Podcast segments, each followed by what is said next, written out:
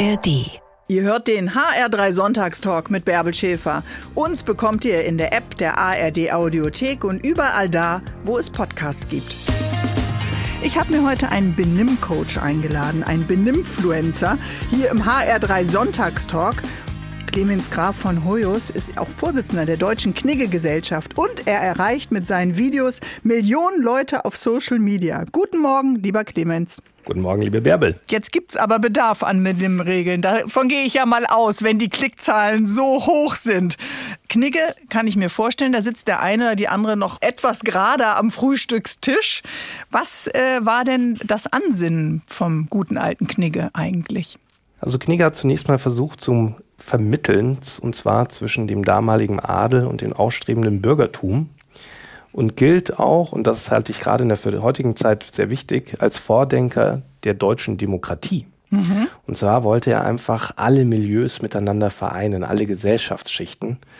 Und das hat er in einem sehr klugen Werk meines Erachtens geschafft. Das heißt, über den Umgang mit Menschen. Und ich hätte jetzt gerne fast gesagt über den guten Umgang mit Menschen, weil das war es, worum es eigentlich ging. Aha, also Menschen brauchen, um miteinander umzugehen, Regeln, damit es eben gut funktioniert. Was hat er denn als Grundlage uns mitgegeben? Also wenn man versucht, dieses Werk einmal zu abstrahieren, dann kommt man schnell darauf, dass es ihm nicht um irgendeinen dogmatischen Formalismus ging, also ganz steife Regeln, die unumstößlich sind, sondern man merkt, dass diese gesamte Thematik Umgangsform bei ihm extrem situationselastisch ist. Er stellt sich nämlich immer die Frage, wo bin ich gerade? Mit wem bin ich unterwegs?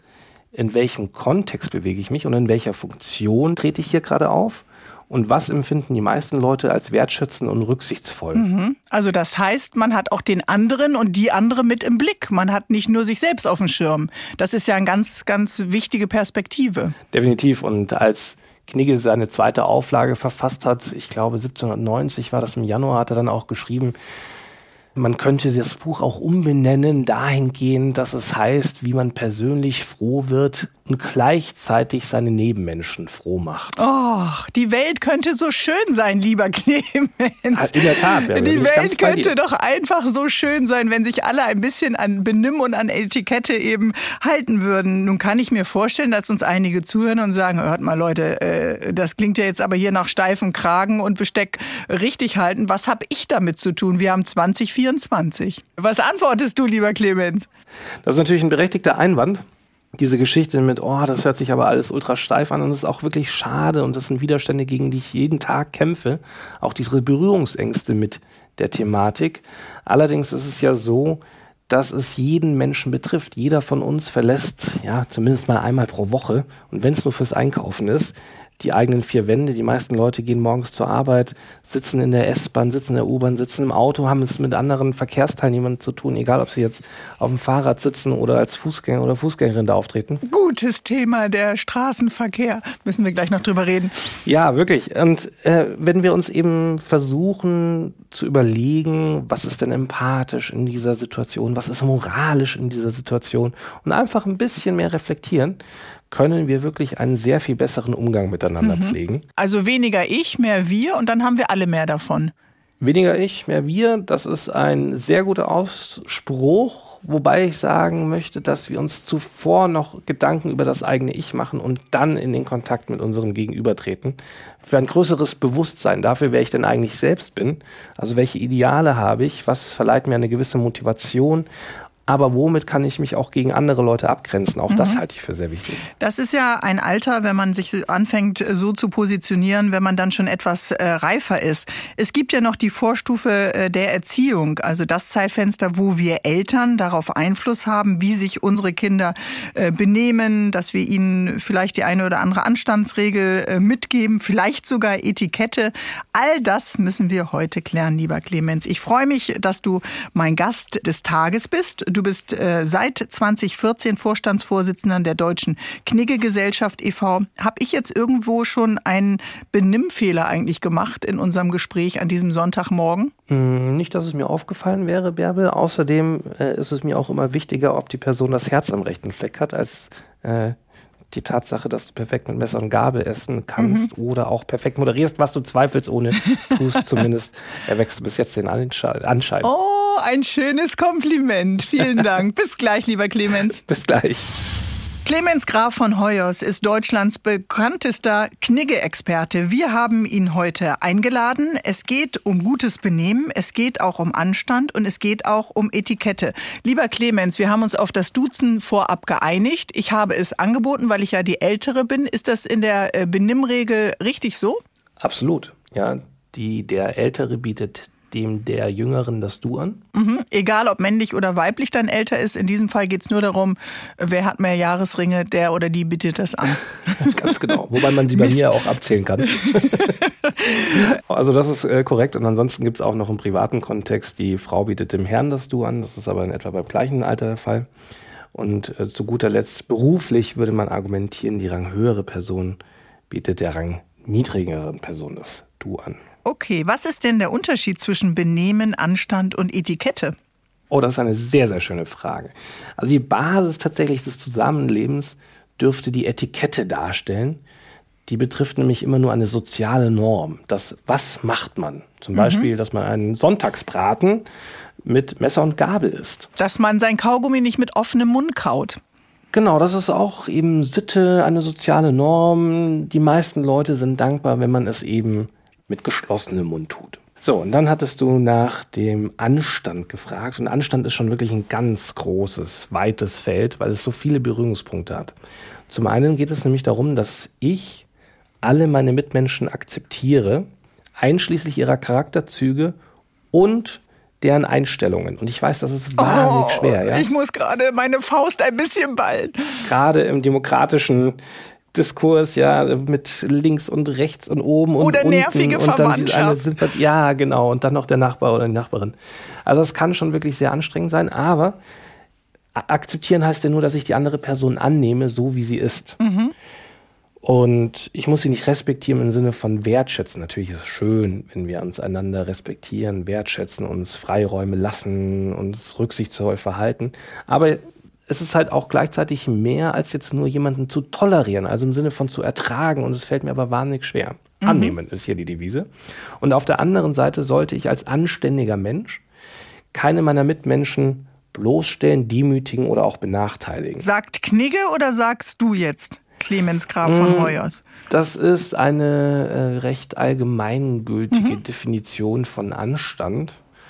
Genau, das hat Knigge selbst so nicht gesagt, aber würde er noch leben, hätte er es genauso, wahrscheinlich noch viel schöner. Hätte er es von dir übernommen. Er würde dich zitieren, lieber Clemens, und benehmen. Ah, das, genau, und das Benehmen, da gibt es so unterschiedliche äh, Auffassungen davon, was Benehmen ist. Das, was am logischsten klingt, ist für mich immer noch das sich ins Benehmen setzen. Mhm. Das heißt, miteinander auskommen. Das hat übrigens auch Atze Schröder ganz nett dargelegt. In eurem Vorwort, ja, äh, von eurem Buch Anstand statt Ellbogen. Genau, ja, da schreibt er über das Benehmen. Ja, das mhm. haben wir bis dato ausgelassen gehabt, diese Begriffsdefinition. Wir arbeiten ja sehr gerne mit dem Begriff der Umgangsformen. Mhm. Und Umgangsformen sind zuweilen etwas umständlich, weil man versucht, potenziell negative Konsequenzen zu umgehen.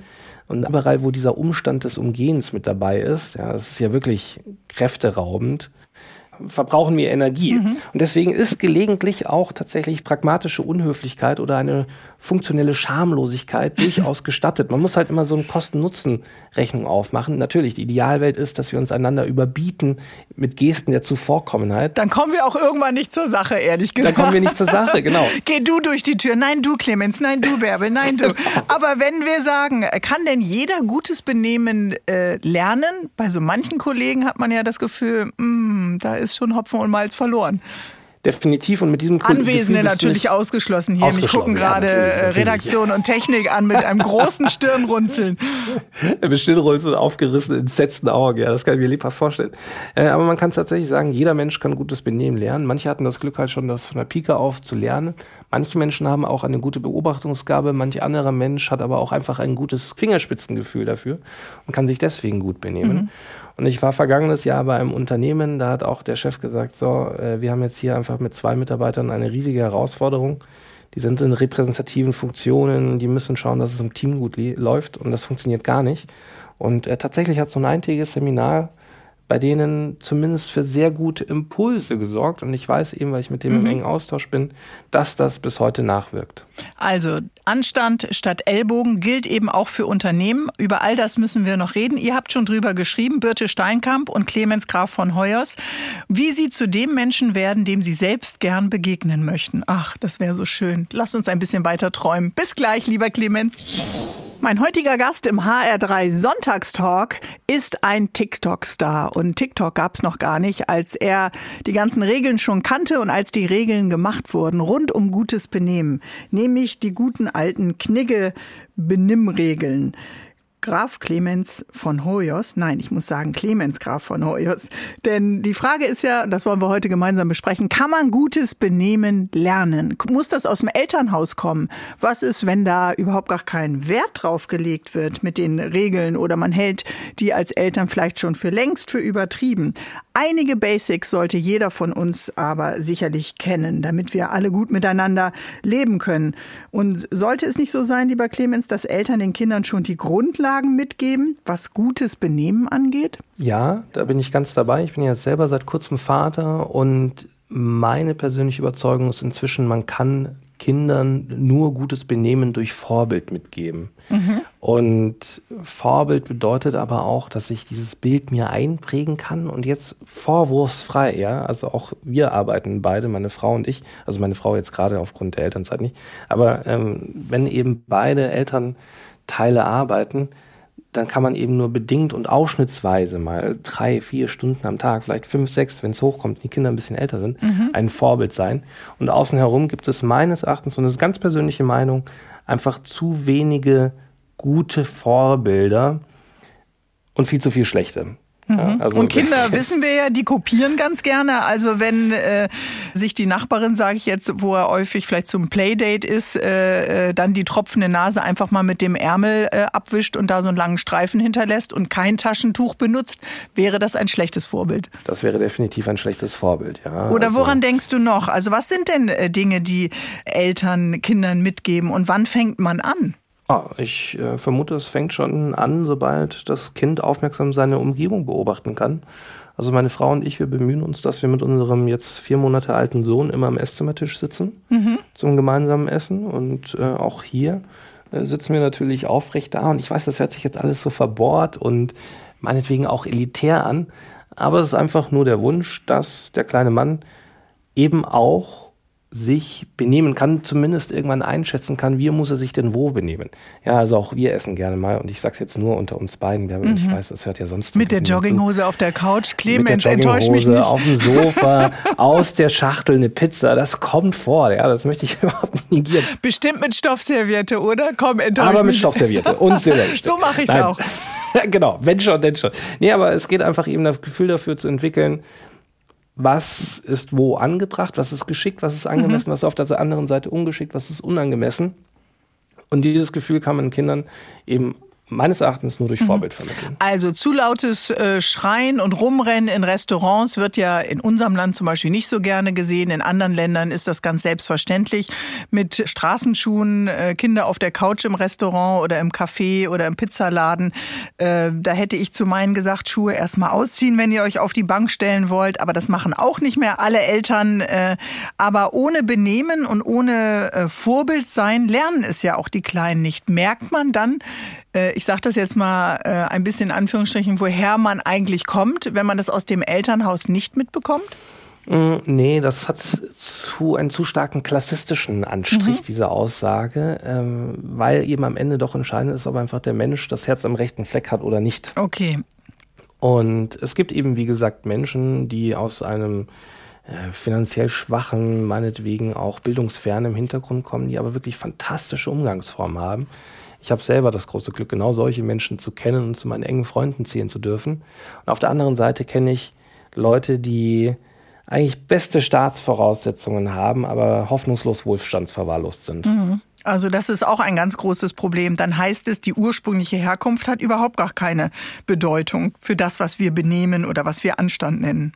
Nein, keineswegs. Also es gibt definitiv ja diese äh, Etikette, das was tut man, mhm. diese soziale Norm und die hat natürlich schon unterschiedliche Färbungen, je nachdem aus welchem sozialen Kreis man kommt, dann aber auch welchen kulturellen Hintergrund mhm. man hat. Und äh, klar, wenn man jetzt hier einen äh, jungen Chinesen mit zwölf Jahren nach Deutschland holt, der ein deutsches Gymnasium besuchen soll, der tut sich natürlich mit unseren Tischsitten erstmal schwer. Und wir sagen, öh, das ist aber schlechtes Benehmen. Mhm. Dass er jetzt aber seine Chopsticks ganz weit oben anfasst und nach chinesischem Verständnis richtig schlürft, äh, das sehen und verstehen wir leider nicht. Mhm. Also gibt es auch noch internationale Unterschiede, ganz klar. Ja, natürlich, es gibt internationale Unterschiede. Ja, und wir machen ja auch immer mehr eben Etikette oder Knigge international, Knigge mhm. digital, weil sich natürlich auch die Lebensrealität der meisten Leute verschiebt. Mhm. Wir essen alle nicht mehr jeden Tag im Zwei- oder Drei-Sterne-Restaurant. Ähm, äh, das nein. Äh, funktioniert halt nicht. Und selbst in Zwei- oder Drei-Sterne-Restaurants haben wir heute so äh, Shared Dishes, ja, also Speisen, die wir miteinander teilen. Und das ist doch plötzlich üblich, dass man vom Nachbarteller sich was klaut und sowas. Das wird ja alles locker, aber zwischen lässig und nachlässig ist halt eben nur ein ganz schmaler Grad. Und Etikette ja. bedeutet eben auch, dass man sich vielleicht ein Mühe besser benimmt, als es Anlass und Adressat mhm. gerade notwendig Also macht. sich nicht als Erster auf die Schüssel stürzt und äh, den anderen ja, auch noch was übrig lässt. Ja. ja. genau. Okay, dann äh, entscheide du doch, wollen wir gleich Knicke international weitermachen oder klären, wie man formvollendet ein Spiegelei ist? Das darfst du entscheiden, liebe Bärbe. Und ich weiß, du entscheidest im besten Interesse aller Zuhörerinnen und Zuhörer. Ich nehme das Spiegelei. Bis gleich. Sehr gut. Kennt ihr noch den guten alten Knigge? Schlottern euch da schon die Knie, wenn ihr denkt, oh, oh, oh, ordentliches Essen mit dreifach Gabeln und Löffeln und äh, Messern. Wie benehme ich mich denn da? Und was, wie wäre das denn eigentlich? Müsste ich mit dem Benimmexperten Clemens Graf von Hoyos, dem Vorsitzenden der Deutschen Knigge-Gesellschaft, meinem heutigen Gast auch noch essen gehen? Welche Fehler kann ich denn da machen, lieber Clemens?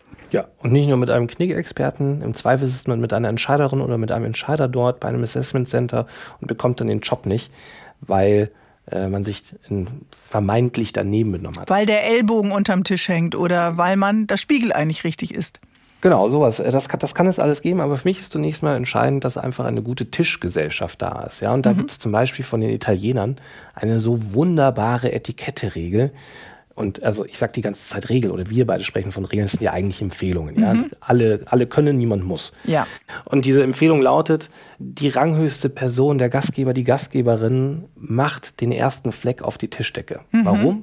Dann sitzen alle anderen Gäste da, sind total unbefangen und dankbar, dass sie nicht diejenigen sind, die jetzt die schöne weiße Sonntagstischdecke hier besudelt ah, haben. Ah, verstehe. Das ist ja eine gute äh, Regel. Wir haben die zu Hause, wer den ersten Fleck macht, muss den Abwasch machen oder den Geschirrspüler einräumen. Da will natürlich oh. keiner den ersten Fleck machen. Der wird mit Sanktionierung gearbeitet. Ich verstehe, ich verstehe. Ja, ja. Äh, Finde ich auch sehr gut. Äh, ja, meine Das Frau, andere ist sympathischer. Erst, das andere ist vielleicht ein Ticken empathischer. Und auch alle Umsitzenden, wenn jemand ein Rotweinglas umstößt oder meinetwegen auch nur ein Wasserglas, dann sollten alle Umsitzenden sagen, oh, das passiert normalerweise mir immer. Dann fühlt man sich nicht mehr wie der letzte Mensch auf Erden und weiß, okay, es gibt nicht peinlich, es gibt nur menschlich, okay. das passiert anderen Leuten auch kann man durchatmen und schön weitermachen. Was sind noch äh, Evergreens des Benehmens, wenn, wenn du an die Tischkultur äh, denkst? Angenommen, du musst bei einem größeren Geschäftsessen plötzlich ganz laut niesen. Sehr schöne Situation, ja. Da gibt es jetzt ganz viele Dinge, die man betrachten kann. Entweder sagt man, okay, ich muss mich jetzt schneuzen, wenn man sich schneuzt, das ist in Deutschland durchaus üblich, äh, dass man das auch bei Tisch machen kann.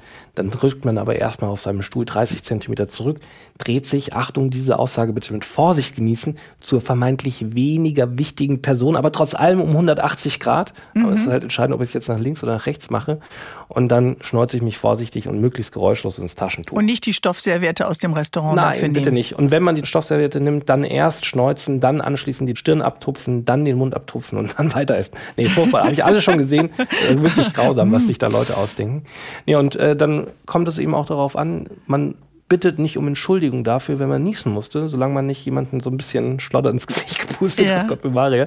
Aber äh, genau, also Niesen ist ein Riesenthema bei in Etikette mhm. und auch wieder kulturell unterschiedlich. Ja, also in China wäre es undenkbar, sich am Tisch zu schneuzen. Okay. Ja, da zieht man lieber mal die Nase hoch. Mhm.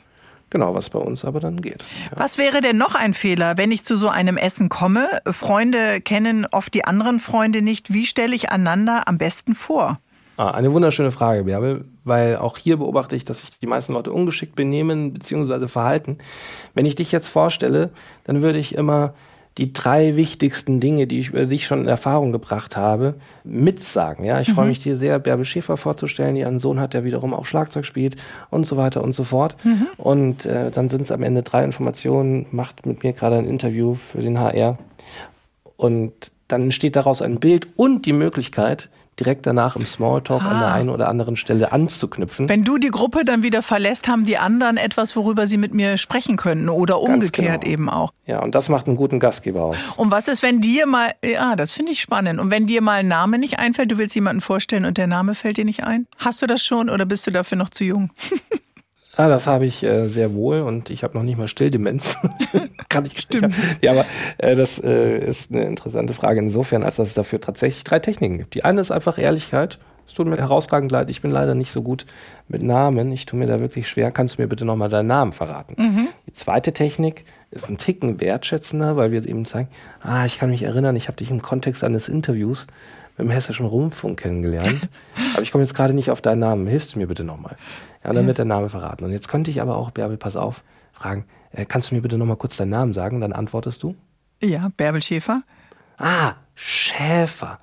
Bärbel Schäfer. Ja, und dann tue ich so, als könnte ich mich zumindest an deinen Vornamen, aber nicht an deinen Nachnamen erinnern. ja, genau. Und die meisten Leute sagen ja dann nur Bärbel oder nur Huber oder nur Meier und dann tut man eben so.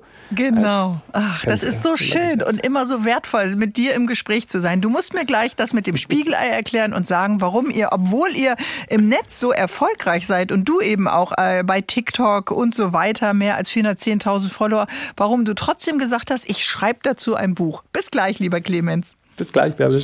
Clemens Graf von Hoyers ist Deutschlands größter Knigge-Experte. Ich sag's jetzt mal, weil du auch der Vorsitzende bist. Ob du physisch der Größte bist, das kann ich von hier aus nicht sehen, denn wir sind miteinander zugeschaltet von Bayern nach Hessen an diesem Sonntagmorgen zum Sonntagstalk. Ähm, was ist gutes Benehmen? Wie benehme ich mich am Tisch? Wie stelle ich jemanden vor? International gibt es andere Benimmregeln als äh, national. Da kann man sich schon mal ins Fettnäpfchen setzen. Wir haben vorhin so lustig und ein bisschen äh, leicht gesagt, wie esse ich denn eigentlich formvollendet ein Spiegelei? Ich weiß, dass das eines deiner TikTok-Videos war, die richtig abgegangen sind. Da würde ich jetzt mit dem Toastbrot vielleicht dann zu Messer und Gabel greifen. Aber, was sagt Clemens da? Aber wenn ich das nackerte Spiegelei vor mir liegen habe, mhm. dann verwende ich nur die Gabel. Sobald oh. aber irgendetwas anderes dazukommt, du hattest gerade das Toastbrot erwähnt mhm. oder auch einfach nur Spiegelei mit Speck ist ja auch Köstlichkeit. Ja dann darf ich auch zum Messer greifen. Es kommt aus einer Zeit, in der das Messer noch nicht so eine feine Beschichtung hatte und dann aufgrund des Kontaktes mit dem Ei angelaufen ist. Mhm. Und das wollte man sich eben sparen und hat dann nur zur Gabel gegriffen. Übrigens wird ja auch Pasta nur mit Gabel gegessen. Leute, die hier ein Messer mit zur Hand nehmen, geben zu verstehen, dass sie in Sachen Tischetikette oder Tischsitte mhm. nur bedingt bewandert sind. Okay. Wobei das fürs zwischenmenschliche Zusammenleben nicht immer so entscheidend ist. Am Ende ist entscheidend, dass das Essen im Mund bleibt und der Mund zu ist beim Kauen. Viele, wenn sie Spaghetti essen, gehen mit dem Gesicht ganz nah ran an die Bollo, ja, oder an die ja. Carbonara oder Matriciana. und man hat das Gefühl, sie sind mit der Nase kurz vor der Pastasoße. Äh, ich sage immer Gabel zum Mund und nicht Mund zum Essen und klinge damit schon ein bisschen wie äh, Fräulein Rottenmeier. Aber wie kann, kann, man das äh, Jugendlichen beibringen, dass die Gabel äh, eher zum Mund kommt, wenn man aufrecht sitzt? Das ist eine Frage der Übung. Ja, also da gibt es ja auch so ein paar Hinweise. Zum Beispiel Spaghetti sollte man nur drei, vier auf die Gabel nehmen. Dann ist es nämlich auch möglich, ein schönes Nest zu rollen. Und es passiert nicht, dass ich eben das ganze Spaghetti-Gewaber aus meinem Teller hin zum Mund hebe, wenn ich es jetzt rauslöffel. Und äh, es heißt, der Mund sollte mit der Tischkante immer maximal nur eine Ebene bilden, wenn ich mich nach vorne lehne. Mhm. Und zwar in der vertikalen und nicht in der horizontalen. Also ich gehe nicht mit dem Kopf runter, sondern lehne mich eben nur ein bisschen nach vorne. Und dann habe ich ja noch meine Serviette auf dem Schoß, die mich im Zweifel vor runterstürzenden. Dann gilt nämlich auch die Ausrede nicht da, sonst kleckert ja alles voll. Ja, ja, eben. Ja. Ja, die Serviette liegt ja sowieso auf dem Schoß. Genau, und ähm, man, man macht das vor, man übt das ein bisschen. Und äh, hier gibt es ja so dieses schöne Wort, auch der Italiener, passend zu den Spaghetti Bolognese, äh, die, die Sprezzatura, der Anschein müheloser Leichtigkeit. Ja, und alles, was halt sehr leicht ausschaut, muss man im Zweifel tausend oder zehntausend Mal gemacht haben. Mhm. Dann wirkt es irgendwann auch elegant. Wenn ich mhm. das erste Mal mit Chopsticks esse, um bei dem Beispiel China zu bleiben, oder meinetwegen auch Südkorea, China und äh, Japan und Co., dann ist es halt beim ersten Mal recht unbeholfen, ja. beim zweiten Mal schon ein bisschen sicherer und dann mache ich so lange, bis es wirklich sicher ausschaut. Alles eine Frage der Übung. Ja, genau. Und warum hast du das alles nochmal äh, zusammen mit Birte Steinkamp äh, aufgeschrieben? Weil ihr seid doch in Social Media schon mittlerweile so erfolgreich. Wir wollen einfach alle Menschen damit erreichen. Ja? Meinetwegen vom Azubi bis zum Vorstand, vom Kindergarten bis zum Seniorenheim. Und das macht man natürlich mit unterschiedlichen Angeboten. Ja, auf der einen Seite haben wir TikTok, dann haben wir noch Instagram, dann haben wir äh, dieses Buch, wir haben mhm. Seminare, Vorträge und ähnliches und am Ende haben wir hoffentlich alle Menschen erreicht. Aber man muss schon Interesse haben. Man muss ja von sich aus auf euch zukommen, äh, ja? Also man erwartet vielleicht, dass der äh, Lehrling auch das eine oder andere weiß oder der Chef oder die Chefin. Aber wer kommt zu euch? Das sind die, die es entweder geschäftlich brauchen oder wer guckt eure Videos? die, die dann doch merken, hm, irgendwie fühle ich mich unwohl. Was ist der Impuls, äh, sich an dich zu wenden? Also ich denke mal, dass die meisten Unternehmen inzwischen verstanden haben, dass dieses Thema Wertschätzung zum Beispiel und nichts anderes ist ja Knigge, mhm. schon auch ein wirtschaftlicher Faktor ist. Zum einen werden ja immer mehr Jobs wegrationalisiert, vor allem die Hard Skills werden wegrationalisiert durch die KI. Insofern werden Soft Skills, People Skills oder eben einfach der gute Umgang mit seinen Mitmenschen mhm. immer wichtiger. Zum anderen setzen wir mit Wertschätzung eben einen Kontrapunkt in dieser sonst sehr hektischen Arbeitswelt. Und schon heute lassen sich, ich habe die Zahl jetzt nicht genau im Kopf, 12 Prozent aller Kündigungen damit erklären, dass Mitarbeiter ein unhöfliches, und das ist wirklich Fakt, unhöfliches Umfeld verlassen. Mhm. Also die Studie von der Georgetown University hat eben gesagt, unhöfliches Umfeld und das wird verlassen. Und das gilt auch für den digitalen Raum. Das geht jetzt nicht äh, darum, dass man sich auf dem Weg zur Kantine äh, mittags sich die Kollegen vielleicht nicht grüßt, sondern es sind dann fehlende Wertschätzung. Ist es genau das, was du dann machst oder was, was du damit meinst? Ja, ganz genau. Es ist mhm. die fehlende Wertschätzung, es ist einfach so dieses, die Atmosphäre oder das Atmosphärische, wie ist denn hier eigentlich die Chemie? Mhm. Und die mhm. Chemie muss, äh, das ist zweifelsohne richtig, äh, nicht immer perfekt sein, ja, weil wo Menschen zusammenkommen, da knirscht es auch mal. Aber man muss ja schon auch schauen, wie kommen wir da raus, wie schaffen wir es weiterzugehen. Und für mich ist der Ausdruck von Professionalität immer eine Mischung aus Sachlichkeit, Freundlichkeit das schließt sich einander nicht aus mhm. und zielgerichtetes Arbeiten. Und irgendwann wird es halt mal zu emotional, irgendwann wird es zu unsachlich, irgendwann wird es zu unfreundlich, irgendwann arbeitet man gar nicht mehr auf ein gemeinsames Ziel hin. Das heißt, vielleicht auch nur profitabel zu bleiben. Aber dafür braucht es eben Wertschätzung. Und das sind Dinge, die können wir sehr gut in Seminaren mhm. Vermitteln. Und das in einer sich ändernden äh, Arbeitswelt. Vielleicht schauen wir gleich mal auf Homeoffice, auf Webmeetings, auf berufliche E-Mails. Das ist ja auch Teil von Anstand statt Ellbogen. Bis gleich. Es sind Benimmempfehlungen. Es ist aber auch das ultimative Regelwerk für gutes Benehmen, zumindest hier in Mitteleuropa, der Knigge.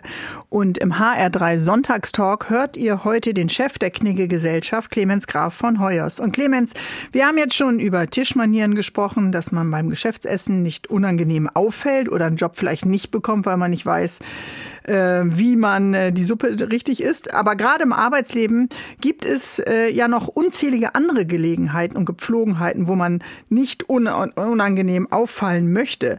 Lass uns doch mal so ein paar Fälle durchgehen. Was ist denn zum Beispiel mit der Antwort auf eine E-Mail? Bis wann sollte ich da geantwortet haben? Gibt es da einen zeitlichen Rahmen? Ja, definitiv. Und zwar A, so schnell wie möglich, B, spätestens innerhalb von 24 Stunden. Und C, ich bin in dieser Hinsicht leider kein Vorbild. Ich bekomme pro Tag wahrscheinlich so um die 150 Nachrichten. Ich schaffe es leider nicht, mhm. da hinterherzukommen. Aber ich habe zum Glück ein sehr nettes und entgegenkommendes Team, das mich dabei unterstützt. Mhm. Aber das sind eben so die äh, Faustregeln und Empfehlungen. Viele arbeiten oft ein, zwei Tage zumindest, äh, aus dem Homeoffice und nehmen an den Webmeetings teil. Was sollten wir dabei äh, beachten, wenn wir uns nur auf den Bildschirmkacheln sehen? Wir versuchen Fernwärme zu erzeugen. Und Fernwärme erschaffen wir durch äh, zumindest mal Augenhöhe. Die meisten Leute haben ihren Laptop immer noch oder ihre Webcam unter sich stehen und schauen dann eben von oben in die Kamera mhm. hinab. Das äh, lässt schöne Einblicke in die Nasenlöcher zu, I. aber wirkt halt eben nicht wie eine natürliche Gesprächssituation. Ja? Und deswegen sollte man sich wirklich bemühen, dass zumindest mal die Webcam auf Augenhöhe sich befindet und dann der Bildschirm Ausschnitt klug gewählt ist. Mhm. Das sagst du mit so einer sonderbaren Betonung, die mir gerade auffällt, lieber Clemens. Äh, hast du das Gefühl, da verrät man etwas oder zeigt sich vielleicht nicht äh, von seiner richtigen Seite, je nachdem, welchen Ausschnitt man äh, nimmt? Was hast du gegen meine Muschelsammlung vom Strand, wenn man die sieht bei den Meetings? Achso, also das ist gar nicht jetzt so das, was ich mit Bildschirmausschnitt okay. meine, sondern eher die, die mittige Positionierung okay, vor dem verstehe. Bildschirm, dass ich eine Handbreit Headspace über den Kopf habe. Mhm. Die Muschelsammlung im Hintergrund kann ein fantastischer Gesprächsöffner sein, ja. Und über den Smalltalk komme ich ja dann eben auch zum Big oder Deep Talk oder Business Talk. Also das ist äh, alles fein. Es sollte halt halbwegs aufgeräumt sein im Hintergrund. Mhm, verstehe. Und du persönlich ist jetzt wahrscheinlich auch nicht äh, das Beste. Ja? Also wenn ich jetzt da aus welchen Gründen auch immer, ich kann nur hoffen, dass es das äh, Reiten, Dressurreiten betrifft, eine Peitschensammlung hinter mir hängen habe, dann ähm, lässt das alle möglichen. Okay, private Hobbys sollten dann nicht äh, äh, sichtbar sein. Gibt es ansonsten noch äh, Regeln, die wichtig sind? Äh, ich bin in einem größeren Meeting, lerne zum ersten Mal die zugeschalteten Kollegen oder Kolleginnen oder Geschäftspartner dann kennen. Dann ist man manchmal ja zuerst oder als Zweite in dem Meeting und weiß noch gar nicht, wer da ist. Mache ich dann die Kamera an? Mache ich den Ton aus? Sollte ich dabei etwas essen oder es lieber lassen? Ja, also Essen Essen ist äh, verboten, Trinken ist durchaus ja, notwendig auch, aber wer jetzt eben es nicht schafft, sich da mal ein paar Sekunden zusammenzureißen und sich keine Chips hineinzuschopfen, der ja, sollte sein allgemeines Essverhalten überdenken. Genau, und ähm, was mache ich? Ich mache die Kamera natürlich an, sonst hätten wir auch eine Telefonkonferenz machen können. Mhm. Und ich versuche mir schon zu Beginn Notizen zu machen. Dein Beispiel war jetzt auch, dass man eben mit unterschiedlichsten Kollegen unterwegs ist. Vielleicht kennt man den einen oder anderen nicht und dann macht man sich eben eine Notiz, gerade auch wenn man sich in der Vorstellungsrunde befindet. Und ja, auch das sorgt eben für Wertschätzung, wenn ich dann eben später sagen kann, ah, du bist doch der mhm. Kollege, der davon erzählt hat, dass er kürzlich in Buxtehude gewesen ist, ja. meinetwegen, oder auch in Frankfurt oder im Taunus. Ein schöner Ort. Da würde ich sofort einsteigen, weil äh, mir Buxtehude sehr nah ist. Was man natürlich nicht machen sollte, ist äh, dann, wenn man Neues in dem Meeting, gleich das Meeting mal starten oder die Agenda anzufangen, abzuarbeiten, weil man in einer Viertelstunde schon das nächste Meeting hat. Definitiv, ja. Also auch hier ist natürlich Pünktlichkeit das Gebot der Stunde. Und das ist etwas, was gerade ganz stark verloren geht, weil das Schöne ist, jetzt muss ja kein Ortswechsel mehr stattfinden. Jeder sitzt stationär vor seinem Laptop, aber es gibt diese Transition Time nicht mehr, wie man, glaube ich, sogar in der Psychologie sagt. Das heißt, dieser früher physische Ortswechsel hat uns geholfen, von einem Thema ins nächste Thema zu finden. Und heute mhm. sind wir in so einem Meetings-Staccato und wir können uns schon gar nicht mehr auf das zweite, dritte, vierte Meeting einstellen, weil wir hier in so einem ja, Brei uns bewegen. Und das ist nachteilig. Insofern lieber kurz durchschnaufen. Kleinen Break gehen, einplanen dann. Mhm. Kleinen Break einplanen. Okay. Und nicht eben ein Meeting an das andere dran Bei Anstand statt Ellbogen habt ihr noch äh, geschrieben, dann sind es allerdings natürlich keine digitalen äh, Meetings. Man sollte möglichst dem Kollegen nicht den Joghurt aus dem Schrank stehlen, ungefragt keine Fenster öffnen und äh, wenn das anderen Kollegen natürlich unangenehm ist oder man sollte auch aus eigennützigen Antrag nicht andauernd äh, den Dienstplan nach seinen eigenen Vorlieben ohne Absprache gestalten. Also ähm, das ist natürlich nochmal ganz wichtig, das zu nennen, wo andere vielleicht sagen, das ist selbstverständlich, ist es eben gar nicht mhm. selbstverständlich, ne? Nein, im Gegenteil. Also wenn wir uns anschauen, wie die meisten Konflikte gerade im Berufsleben entstehen, jetzt gerade auch zwischen äh, Teammitgliedern, dann sind das genau die Beispiele, die uns am häufigsten genannt werden. Ja, ich wurde schon mal von der Versicherung einbestellt, um dem Vorstandsfahrer also es war eine Vorständin, mhm. dem Vorständinfahrer zu erklären, dass er seine Hand nicht auf ihren Oberschenkel drauflegen darf. Das ist äh. teilweise abstrus, was ich erlebe. What? Äh, genau, aber der Mensch möchte offensichtlich sensibilisiert werden. Und ja, wenn wir jetzt alle so Normen anfangen zu brechen, mhm. oder wenn der Regelbruch zur Norm wird, dann für, äh, ja, befinden wir uns irgendwann in einer Welt der Beliebigkeit. Und genau. die ist nicht für jeder Mann oder jeder Frau gut. Anstand statt Ellbogen, das ist unser Thema heute, wie Sie zu dem Menschen werden, dem Sie selbst gern begegnen möchten. Und was muss man dafür eigentlich im Gepäck haben? Das weiß Clemens Graf von Hoyos. Bis gleich, lieber Clemens. Clemens von Hoyos lacht ein bisschen, weil ich gerade gesagt habe, als Benimmexperte ist man doch eigentlich eingetaucht äh, in die Welt des Sisyphus, ja, immer wieder Dinge erklären, von denen du doch eigentlich denkst, Leute, langsam müsst ihr das doch mal äh, äh, erkannt haben, ja. Ellbogen runter vom Tisch, ein fester Händedruck, wenn man jemanden begrüßt, Blick in die Augen, das sind doch Standards. Offensichtlich nicht. Hallo Sisyphus Clemens. Hallo liebe Bärbel. du kannst sehr gut nachempfinden, wie es mir häufig geht. Und zum Glück habe ich ein Lebensmotto angelehnt an einen Spruch von Adolf Freier Knigge eben. Der hat mal gesagt, fühle, denke, dulde, schweige, lächle. Und insofern ist mein Lebensmotto LMAA, lächle mehr als andere. Ich habe eine sehr, sehr lange Zündschnur und einen noch längeren Atem. Okay, das musst du, glaube ich, äh, auch haben. Aber das ist ja ein Thema, was dich auch schon ganz früh fasziniert hat. Also es gibt in Zeitungsartikeln Erinnerungen aus deiner Schulzeit, wo du schon im Auftrag der Lehrerin den Mitschülern zeigen solltest, wie gutes Benehmen geht. In der Tat, ja. Und das hat mich wirklich dann bis zum Abitur begleitet. Warst du sympathisch äh, und beliebt in der Klasse? Oh, ich bin zumindest nie angeeckt und mhm. hatte wirklich einen ganz angenehmen Freundeskreis, mit dem ich bis heute noch sehr eng verbunden bin. Und ja, man stellt sich den Clemens Graf von Hoyers, der dann noch Bücher über Knigge schreibt, wie einen äh, Berufsschnösel vor. Äh, und ja, ich bin in Teilen auch eine Karikatur meiner selbst. Aber auch ich bin ja eine vielschichtige Person. Ja, es gibt ja hier und da noch ein paar Hobbys und dann gibt es ja auch durchaus Umfelder mhm. und gerade Freunde sind dafür sehr gut geeignet. Die können dich da auch mal anschubsen und sagen, jetzt mach mal locker. Äh, jetzt mach mal locker. Jetzt mach mal genau. locker. Oder aber musst, wehe, gehst du aber alleine essen, weil schon keiner ja, von genau. deinen Leuten mit dir essen gehen will. Und wehe, aber ich bin zu locker. Also heißt es sofort, Clemens macht man das, ja. Und es kommt auch so von meiner Mutter mit meinen 35 Jahren. Also es ist äh, teilweise ein schweres Los, aber ich möchte mich nicht beschweren. Ich habe ja. einen wunderbaren Jobs. Ich darf mit unterschiedlichen unterschiedlichsten Menschen, Unternehmen zusammenarbeiten, mhm. projektbasiert, darf Abendessen moderieren, Vorträge geben. Das ist wirklich sehr, sehr schön und okay. abwechslungsreich. Mein Mitleid hält sich auch in Grenzen, äh, lieber, lieber Clemens. Aber äh, gibt es denn eine Benimmregel, die selbst dir schwerfällt? Oh, das ist eine sehr clevere Frage. Gibt es eine Benimmregel, die mir persönlich schwerfällt? Hast du alle drauf? Mm, Ach so, äh, in der Hinsicht. Oder eine, die dir schwerfällt. Mhm. Ähm, habe ich alle drauf? Gibt es eine, die.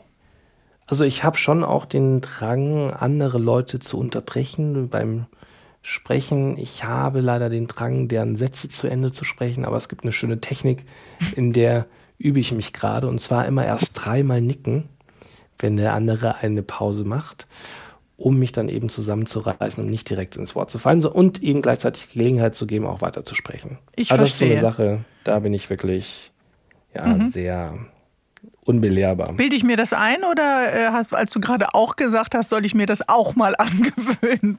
Dreimal nicken. Es ist, etwas schwierig, äh, würde ich sagen, in diesem Fall, weil wir uns ja nicht genau gegenüber sitzen. Ich kann genau, an, weder an deiner Körperhaltung noch an deiner Mimik irgendwie ablesen, machst du eine Pause und manchmal geht deine Stimme runter und dann machst du aber wieder weiter und ich gehe schon wieder ja, rein. Ja, ja. ja nein, Bärbel, also es war garantiert nicht auf dich bezogen.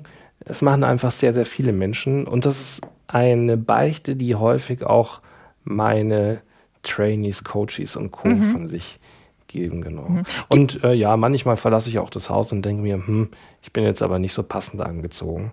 Zwar okay. dann nicht auf irgendwelche besonderen Veranstaltungen, aber ja, ja. Vielleicht hatte ich die Hose schon dreimal an auf meinem Pullover als Babyglitzer, was auch immer. Verstehe. Das, das sei dir verziehen mit einem so jungen Baby dann auch ja. äh, zu Hause. Gibt es denn irgendwie eine deutsche, äh, so eine Ungezogenheit oder etwas, was wir, viele von uns gerne machen, was dich aber irgendwie nervt? Ja, vorhin hattest du es schon anklingen lassen, der Umgang mit Kindern bei uns in der Gesellschaft. Mhm. Ich finde, da sind die Italiener, die Spanier, die Franzosen uns um einiges heraus. Und ich weiß nicht, ob das vielleicht nicht sogar etwas auch mit dem Essen zu tun hat. Wir mit Deutschen betrachten Essen auch sehr häufig als ja, reine funktionelle Abhandlung zur Nahrungsaufnahme. Stimmt. Und ja, ein bisschen mehr zeremoniell, was sich jetzt mhm. sehr hochtrabend anhört, würde da aber nicht schaden. Ja? Also alleine die Dankbarkeit darüber, dass ich überhaupt etwas vor mir auf dem Teller habe, die zu zelebrieren, ist ja auch schon mhm. Verstehe. ein Stück zeremoniell. Also, das heißt, äh, das Thema, ähm, äh, ein Essen zu zelebrieren, zu freuen, dass jemand gekocht hat, dass jemand den Tisch schön gedeckt hat, äh, ein guter Gast zu sein. Äh, da habe ja. ich manchmal das äh, Gefühl, da vergessen auch einige ihre Pflicht ein bisschen. Äh, Gibt es dir eigentlich so eine Pflicht, als Gast auch etwas mitzubringen? Und ich meine nicht als Geschenk, sondern sich mit einzubringen? durchaus. Also ein guter Gast ist bescheiden, vornehm, zurückhaltend. Mhm. Das heißt, auf die Frage hin, was darf es für dich zu trinken sein, Tee, Wasser oder Kaffee, antwortet er nicht mit Bananen-Pfirsichnecktar, bitte. Und äh, ja, auch ansonsten versucht er es eben, versucht er dem Gastgeber nicht zur Last zu fallen. Verstehe. Und da gibt es, da kennen wir natürlich alle äh, Leute, die dann gerne noch um halb vier bleiben, wenn auch du schon das Licht ausgemacht hast. Ne? Ja, das sind dann die nicht ganz so beliebten Gäste. Also gut, den besten Freunden ist es durchaus gestattet. In der Hotellerie bekommen diese Leute übrigens häufig ein D hinter den Namen. D wie demanding, also anspruchsvoll. Okay. Und das ist keine Auszeichnung, kein Orden, sondern eher eine Warnung für alle anderen Mitmenschen. Okay, da muss man mal gucken, ob man solche kleinen Einträge dann hat, wenn man häufig in sein Stammrestaurant geht. Es ja, ist genau. immer gut, mit Clemens von Heuers zu sprechen. Unser Benimmexperte, der äh, nicht nur auf TikTok, sondern auch auf anderen sozialen äh, Netzwerken äh, den ein oder anderen Hinweis gibt, wie man sich wo anständig benimmt. Bis gleich, lieber Clemens. Bis gleich, Bärbel. Er ist der Knigge-Experte Deutschlands, Clemens Graf von Heuers. Du bist ja sehr, sehr erfolgreich auf TikTok mit deinen Benimmregeln und Benimm-Einspielfilmen, äh, Filmchen. Und äh, du kennst eben auch ganz besonderes, kuriose Fälle. Ähm, natürlich bist du in deinen Videos immer höflich, aber sind das dann auch die Kommentare? Ausgewählt höflich, manchmal ein bisschen ironisch. Mhm. Wie geht man denn elegant und stilvoll um mit Hatern, lieber Clemens? Also bei mir werden keine Kommentare gelöscht, weil ich finde, diese Kommentare sprechen Bände und vor allem gegen den Verfasser. Mhm, also braucht man solchen Hatern oder, Verzeihung den Ausdruck, Arschlöchern gar nicht dezent vermitteln, was man von ihnen hält im Netz? Nein, überhaupt nicht. Das checken alle anderen Leserinnen und Leser ja auch in den Kommentarfeldern. Gut, da vertrauen wir auf die äh, Intelligenz der Followerschaft. Aber auch in politischen Diskussionen, die ja eben in einer Demokratie immer lebendig sind, die am Ende zu einem Kompromiss äh, führen, geht es inzwischen oft sehr plump zu. Brauchen wir eine neue Streitkultur? Definitiv. Und die meisten Menschen haben es verlernt, eben Interessen miteinander abzuwägen und zu verhandeln und verharren in ihren Positionen. Und das macht einen Kompromiss zwar wahrscheinlich, aber auf keinen Fall einen Konsens. Und Konsens bedeutet, beide Parteien gewinnen. Und darum geht es in der Demokratie. Mhm. Wenn man sich heute kennenlernt, und viele machen das ja über Dating-Apps, äh, dann kommt es ja irgendwann mal zum echten Treffen. Erstes Treffen in der realen Welt. Pünktlich sein? Unbedingt. Blumen mitbringen? Gegebenenfalls. Wovon machst du das denn abhängig? Es kommt äh, sehr stark auf den Kontext drauf an, ja. Wenn mhm. ich mich jetzt im Hallenbad treffe, dann sind die Blumen vielleicht nicht so. dann Wahl. hätten sie genug Wasser, aber dann passt es nicht. Es sei denn, es ist ein Kaktus. Okay. Und wenn es jetzt im Restaurant ist, dann meinetwegen. Man muss dafür aber schon wirklich auch ein sehr, sehr gutes Gespür entwickeln. Und Frauen, also meistens bringen ja Männer äh, den Frauen eine Blume mit, die haben schon auch ein sehr, sehr gutes Gespür, was da die eigentliche Intention dahinter ist. Ja, und wenn der genau. Typ einfach insgesamt zu schmierig ist, dann nicht. Okay, Smalltalk oder gleich ans Angemachte äh, und äh, Klartext reden? Hm, Smalltalk, der darf aber sehr kurz sein. Erstes Date im Café und wer zahlt? Erstes Date beim Spazierengehen und im Zweifel zahlt immer derjenige, der einlädt. Okay. Phänomen seit Tinder und Co. Ghosten. Erst schreiben, dann treffen, vielleicht auch äh, körperliche Nähe austauschen und sich dann plötzlich totstellen. Wie soll man da reagieren? Gibt es einen Killersatz als Revanche?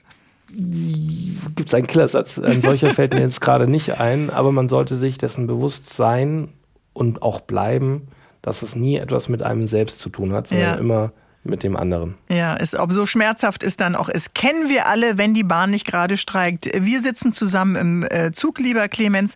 Neben uns telefoniert einer äh, sich zwischen Frankfurt und Hamburg den Wolf. Wie kann man manchmal ja. auf höfliche Art, auch wenn man nicht im Ruhebereich sitzt, sagen, es reicht? Ja, einfach hingehen und sagen, äh, bitte, ich möchte nicht kleinlich wirken, aber ich habe jetzt auch das Umfeld beobachtet. Äh, die meisten Leute sind inzwischen hier ziemlich genervt von ihrem ständigen Telefonieren. Dann nimmt man sich selbst so ein bisschen aus der Schusslinie.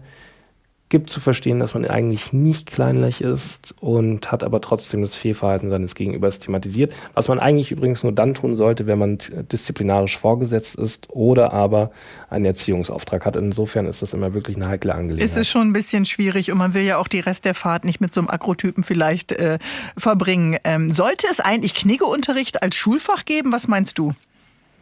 Äh, ich war jetzt gelegentlich an Schulen pro bono. Und mein Eindruck ist, es würde nicht schaden. den teile ich vielleicht, äh, deinen Eindruck. Es gibt den großen Bereich der schönen Komplimente, weil du einfach so viele Bereiche eben auch abdeckst. Äh, war dein Vater Bäcker oder warum bist du so süß? Ist sehr, oh, sehr abgedroschen. Ganz schlimm, ich merke das auch so. Aber wie macht man ein schönes Kompliment? Zunächst spricht man ein Kompliment nur für Dinge aus, die man auch berühren darf, also im Zweifel nicht für das Dekolleté seines Gegenübers. Mhm. Und es sollte einfach ernst gemeint sein. Ja, es gibt Menschen, das habe ich schon beobachtet, die wollen der Sympathie wegen unbedingt ein Kompliment aussprechen. Und das wirkt dann aber so gezwungen und einfach nicht mehr echt. Ja, und wenn man Verstehe. das Gefühl hat, ich muss das loswerden, äh, dann okay. wird man es halt los. Wann ist ein Kompliment drüber? Wenn es äh, cheesy ist und auch gleichzeitig ja, eine gewisse Absicht erkennen lässt. Mhm. Wann ist es unangebracht oder wann tritt man damit jemandem zu nahe? Immer dann, wenn ich Dinge kommentiere, die man eben nicht berühren sollte. Wie zum Beispiel das Dekolleté oder das Gesäß. Sind verschiedene Generationen äh, in der Wahrnehmung von Komplimenten auch unterschiedlich? Definitiv. Ja, also wenn ich jetzt ältere Generationen anschaue, jenseits der 70, 80, äh, da ist es ganz gleich, was für ein Kompliment ausgesprochen wird. Die freuen sich immer. Kleines Beispiel dazu, meine ja, Urgroßmutter, schwierige Familienverhältnisse, Großmutter, wie auch immer, die hat äh, mal Stiefel gekauft, Overknees, mit ihren damals wahrscheinlich 80 Jahren. Der Verkäufer hat gesagt, nee, nehmen Sie die da, die sind sexy. Und meine Großmutter hat sich derart gefreut. Ja, und hat die Schuhe genau, also, gekauft. Genau, äh, wenn ich das jetzt aber zu einer sehr jungen Frau sage, ähm, die auch nicht verstanden hat, dass das eine Geste der Wertschätzung, vielleicht sogar eine Geste der Ehrerbietung ist. Jetzt genau so ein Kommentar nicht, aber ganz allgemein, dass vielleicht eine Jacke helfen. Mhm. Ähm, dann begebe ich mich damit in Teufelsküche. Wie reagiere ich angemessen auf ein Kompliment? Da habe ich das Gefühl, manche winden sich so ein bisschen und können es gar nicht annehmen. Darf ich ein Kompliment auch genießen? Definitiv, es ist sogar ein Muss. Am besten schreibt man sich auf, bedankt sich dafür und ruft es sich gelegentlich mal in Erinnerung oder kramt es aus der Schublade raus. Lieber Graf von Hoyos, lieber Clemens, das war eine sehr, sehr spannende, spannender Sonntagstalk, der vielleicht den einen oder den anderen nochmal daran erinnert, äh, wertschätzend mit den Mitmenschen umzugehen, denn so verstehe ich den Knicke. Fantastisch. Dann hast du 99,9 Prozent mehr verstanden als 99,9 Prozent. und alle unsere Hörer und Hörerinnen jetzt auch. Haben es jetzt auch verstanden. Und das wer das nochmal nachlesen will, rund um Business, rund um internationale Regeln, wir konnten alles heute gar nicht genau äh, abarbeiten, den empfehle ich nochmal von ganzem Herzen Anstand statt Ellbogen. Und äh, das hast du gemeinsam geschrieben mit Birte Steinkamp. Vielen Dank und dir einen schönen Sonntag. Vielen herzlichen Dank, Bärbel. Bärbel Schäfer, der Sonntagstalk in HR3.